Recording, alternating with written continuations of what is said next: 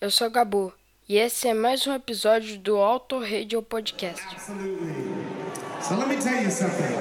Every once in a while, you meet a badass motherfucker that has the balls to come up and do something in front of 30,000 people that he's never done before. I would like to introduce that badass motherfucker right now. Would you please welcome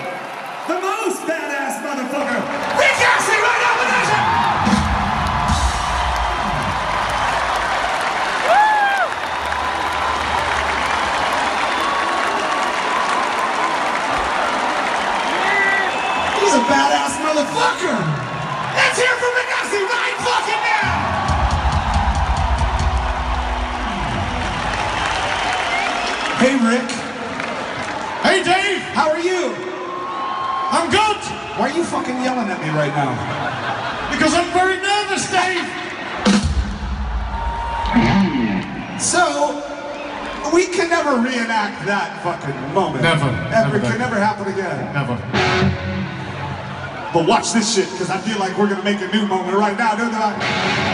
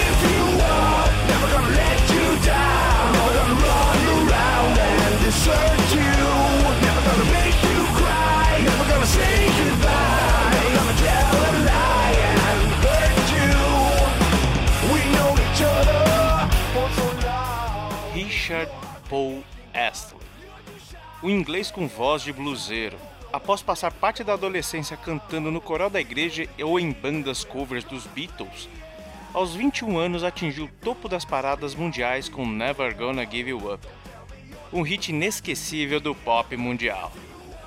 Ah, ele foi devidamente apresentado na abertura desse Under the Covers pelo simpático Dave Grohl e o seu Foo Fighters.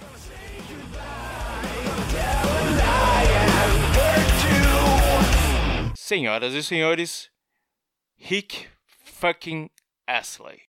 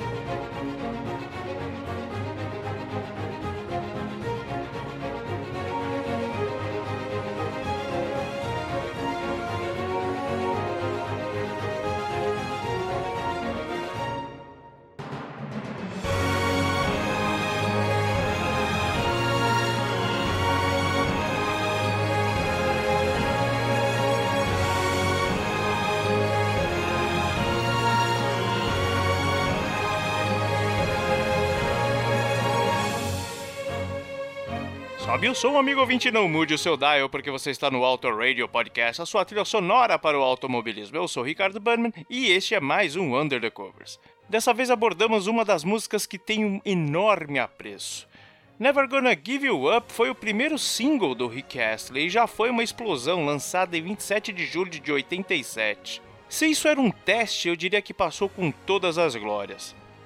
O álbum de estreia veio ser lançado em novembro daquele ano sob o nome Whenever You Need Somebody, e óbvio, tinha o seu primeiro hit single entre as faixas, que ainda tinha outros hits como a própria Whenever You Need Somebody e Together Forever. No Reino Unido, Never Gonna Give You Up permaneceu no topo das paradas por cinco semanas e foi o single mais vendido daquele ano, e ainda liderou a parada em 25 países, além de ganhar o prêmio de melhor single britânico no Brit Awards de 88. Mas quem compôs Never Gonna Give You Up não foi o jovem Rick Astley.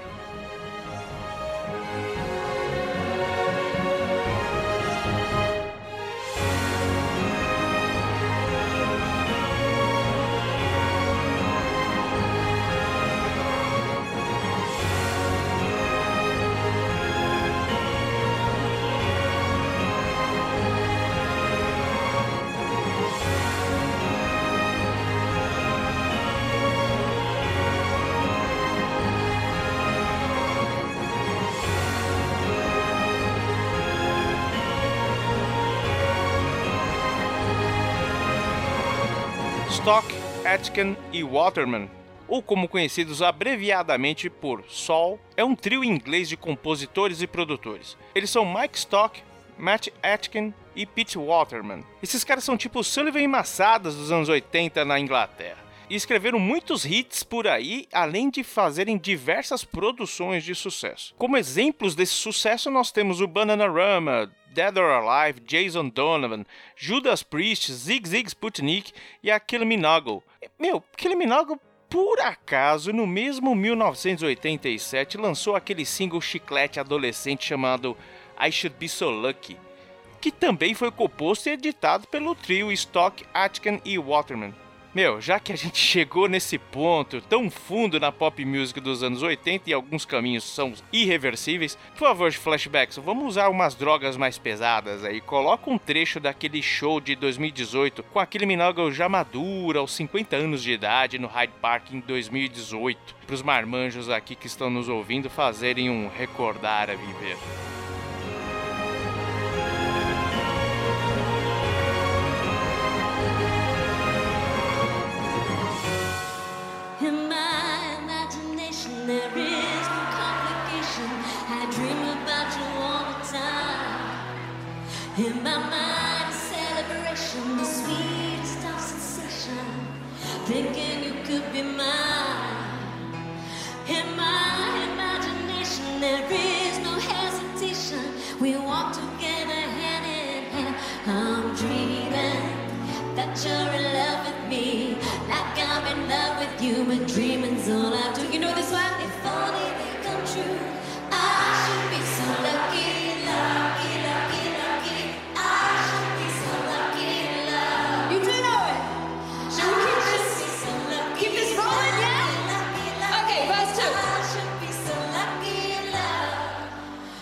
It's a crazy situation. You always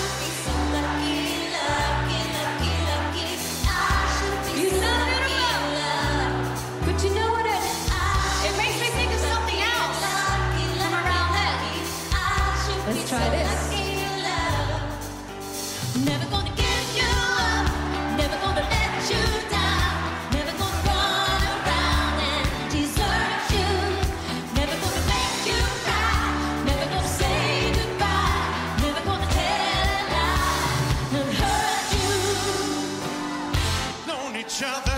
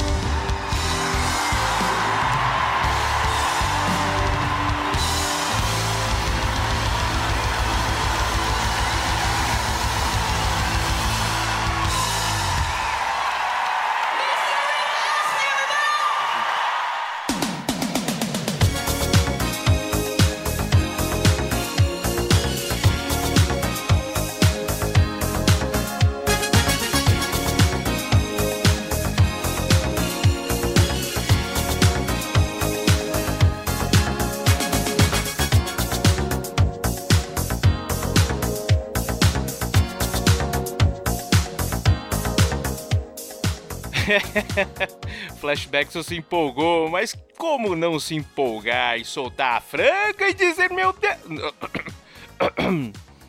Desculpem, continuando. A inspiração para a letra foi baseada no relacionamento de Pete Waterman. Depois de um telefonema de três horas entre Waterman e a distinta moça, Rick Astley disse: Você nunca vai desistir dela. E aí, junto com Atkin, Waterman mudou um pouco o rumo da história e começaram a escrever mesmo. O Rick Astley trabalhou no estúdio dos três por dois anos, operando gravadores, cantando em canções para outros caras, aprendendo tudo sobre o estúdio nos bastidores e fazendo o famoso chá inglês. Mas assim que eles terminaram a letra, foi gravada efetivamente em outubro de 86, mas não foi lançado até julho de 87, já que os produtores estavam esperando o momento certo para lançar um novo artista no mercado. O engenheiro de gravação Mac Maguire disse à revista Sound and Sound quais eram as expectativas do trio na produção do seu assistente Rick Astley. Abre aspas. Rick foi o artista mais legal com quem trabalhei lá. Ele era extremamente pé no chão, mas também incrivelmente tímido. E embora Peter Waterman o tinha visto tocando no circuito de clubes do Reino Unido com uma banda de soul chamada FBI, queria muito que ele gravasse, e mas temia que Rick Astley ficasse muito tímido no estúdio para fazer alguma coisa. Por isso pediu-lhe para trabalhar lá por um tempo, conhecer todo mundo, sair com eles e dar risadas, para que ele não se intimidasse na hora de gravar. Ele foi, portanto, empregado como assistente, mas não era realmente um assistente. Foi apenas uma forma de apresentá-lo ao estúdio. Fecha aspas. É, meus amigos, Rick Astley era uma estrela, mas nem por isso era um cara deslumbrado e entendeu que o seu sucesso estrondoso vinha já com uma data de validade carimbada. O que aconteceu depois do seu terceiro álbum, o Free de 91, se não me engano, foi o último, teve o último sucesso chamado Cry for Help e Putz, Free tinha uma capa horrível, indigno do cara também e sepultou de vez, de vez entre aspas, a carreira do Rick Astley. Ele disse em entrevista a Song Facts, abre aspas, Eu não deixei minha carreira falida em meio à loucura, que é como a grande quantidade de pessoas tendem a acabar na música pop. Acabei ganhando o que eu considerava ser dinheiro de verdade, mantendo a maior parte dele e tendo uma vida muito confortável, relativamente sã e ótima desde então. Essa não é história normal para pessoas que se dedicaram à música pop do jeito que eu fiz. Fecha aspas. Ou seja, o jovem com a voz certa, tímido e com a cabeça no lugar que ainda vive dos louros de 30 anos atrás. Mesmo caindo no esquecimento durante duas décadas, Never Gonna Give You Up nunca foi esquecida e ganhou diversos prêmios no decorrer dos anos e foi relembrada na nossa atual época, diferente de 1987, agora que a gente vive com a internet e com ela os memes. Por exemplo, Rick Rowling, como ficou conhecido em 2007, que era uma brincadeira onde alguém envia um título de uma notícia fake bombástica com um link apontando para Never Gonna Give You Up no YouTube. Alguma coisa do tipo: morreu hoje o guitarrista da, dos Rolling Stones Keith Richards, e o link da notícia tinha como destino o vídeo de Never Gonna Give You Up. Mas isso aí foi uma bosta de exemplo, né? Ninguém cairia nessa. Todo mundo sabe que o Keith Richards e o Ozzy Osbourne são imortais, enfim. Never gonna let you down. Never gonna run around and desert you. Never gonna make you cry. Never gonna say goodbye. Never gonna tell a lie and hurt you.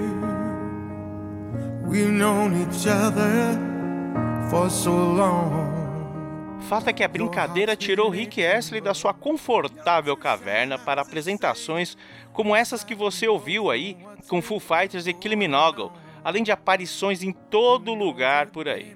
Inclusive fez show no Brasil em 2014 e vem seguindo desde então com a retomada da sua carreira. Não é fato, não tá mais aquela coisa, ainda vive um pouco do passado, vamos ser sinceros. Tanto que agora, em 2020, o The Guardian classificou em 44º lugar esse trabalho do Rick Astley. Falando para a Song Facts em 2018, ele disse sobre se conectar com Never Gonna Give You Up, uma música que ele não escreveu. Abre aspas. Eu não tinha uma conexão pessoal com nada do que estava acontecendo, porque parecia que estava assistindo do outro lado de uma tela. Aconteceu muito rápido. Se você não escreve uma música e não a produziu, leva um tempo para você dormir e realmente se tornar a sua música. Mesmo alguns dos grandes, como Whitney Houston ou mesmo Frank Sinatra, eles não escreveram ou produziram muitas das suas músicas. Então, quando eu canto Never Gonna Give You Up agora, essa música é minha. Eu não me importo com quem escreveu, eu não me importo com quem a produziu. Ela é minha. Fecha aspas. Your heart's been aching, but I'm never gonna give you up. Never gonna let you down. Never gonna run around and desert you. Never gonna make you cry. Never gonna say goodbye. Never gonna tell a lie and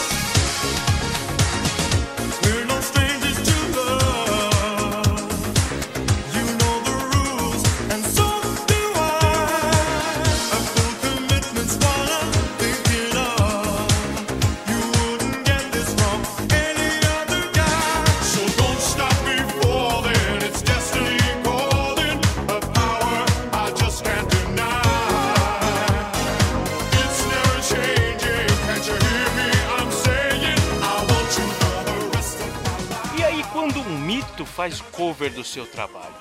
Foi o que o tiozão Barry Manilow fez em 2008 com seu álbum The Greatest Songs of the 80s, que tem bastante coisa interessante por lá. Busca aí no, no streaming porque tá disponível. E naquele mesmo 2008, a banda indie de um homem só, o Abandoning Sunday, também lançou a sua versão. E em 2016, o Postmodern Jukebox lançou mais uma das suas versões sensacionais na voz de Graham Carlon, que além de cantar, mandou bem no trompete, na flauta, no trombone e até na gaita de foles.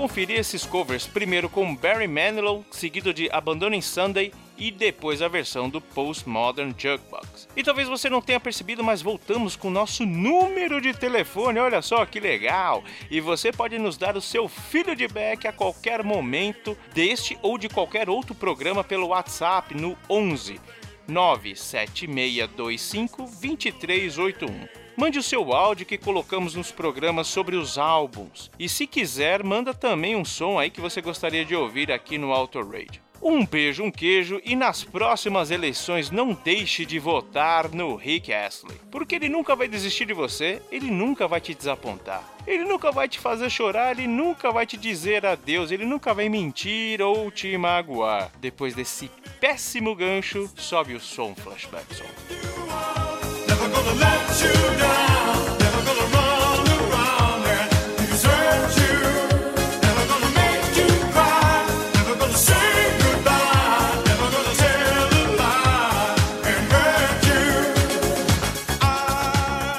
Eu sou o Michael Kinopak e eu ouvo o Auto Radio Podcast. Never gonna give, never gonna give.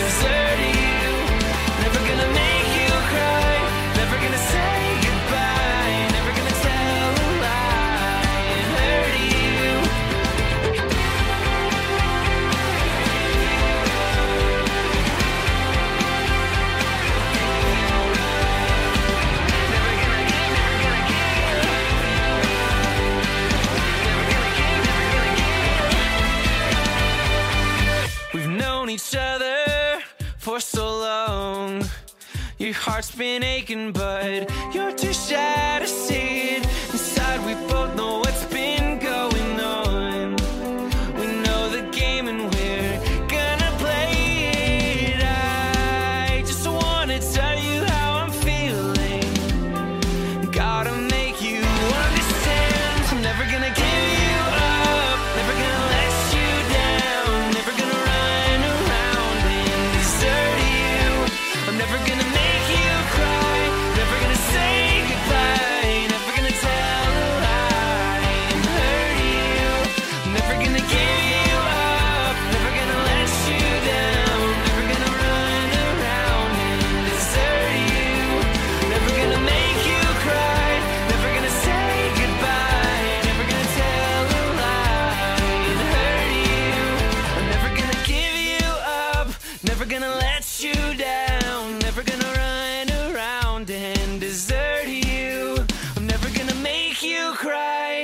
gonna say goodbye, never gonna tell a lie.